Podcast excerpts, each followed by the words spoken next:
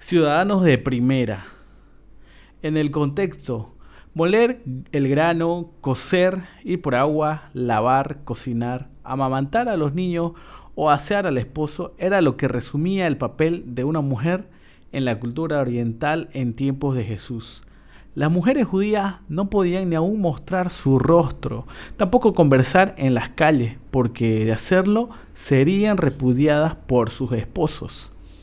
A eso se añade la influencia de la cultura grecorromana, quienes consideraban a las mujeres de poco valor al nivel de los mismos esclavos. Ellas debían pasar inadvertidas ante todos, no se les atribuía el derecho de libre expresión. Justo al mediodía, cuando el sol está en su máximo esplendor, se ve a lo lejos una mujer que va en busca de agua a un pozo. Luego de ver que sus vecinas ya recogieron a tempranas horas ella se dirige a proveerse. Es ahí donde un desconocido le pide agua. Con asombro, ella responde que, ¿cómo un hombre judío podría pedirle agua? No solo porque entre judíos y samaritanos, que por ley no se podía ni siquiera hablar, sino porque era un hombre dirigiéndose a una mujer. ¿Cómo tú, siendo judío, me pides a mí de beber, que soy mujer samaritana? Era mujer y samaritana. Sabía qué lugar le correspondía. Sin embargo, el Maestro, Jesús, se muestra tan humano como ella y entabla una conversación. Al escuchar tantas verdades y el cumplimiento de promesas hechas en él, la mujer termina reconociendo que él era enviado de Dios. Y ella dice, Señor, me parece que tú eres profeta. Esta historia está en el libro de Juan, capítulo 4, versículo 6 en adelante. Vemos que Jesús, el hombre desconocido, rompe estructuras creadas a raíz de la cultura, odio y desprecio. La mujer, considerada una persona inferior al hombre, en este momento recibe valor y los coloca de parte de Jesús a ambos en el mismo nivel.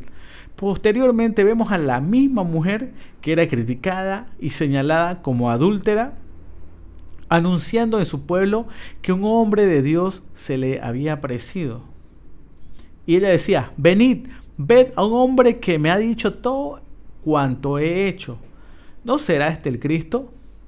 Entonces muchos creyeron en el Cristo gracias al anuncio de una mujer que fue perdonada por sus pecados, entre ellos el adulterio. Y creyeron muchos más por la palabra de él y decían a la mujer, ya no creemos solamente por tu dicho, sino porque nosotros mismos hemos oído y sabemos que verdaderamente este es el Salvador del mundo.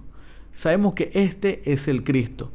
Durante el ministerio de Jesús vemos muchas mujeres usadas por Dios en gran manera, entre ellas María, la madre de Jesús, María, la hermana de Lázaro, otra María, llamada La Magdalena, y otras que, llenas de fe, lograron a los pies del Maestro a muchas vidas.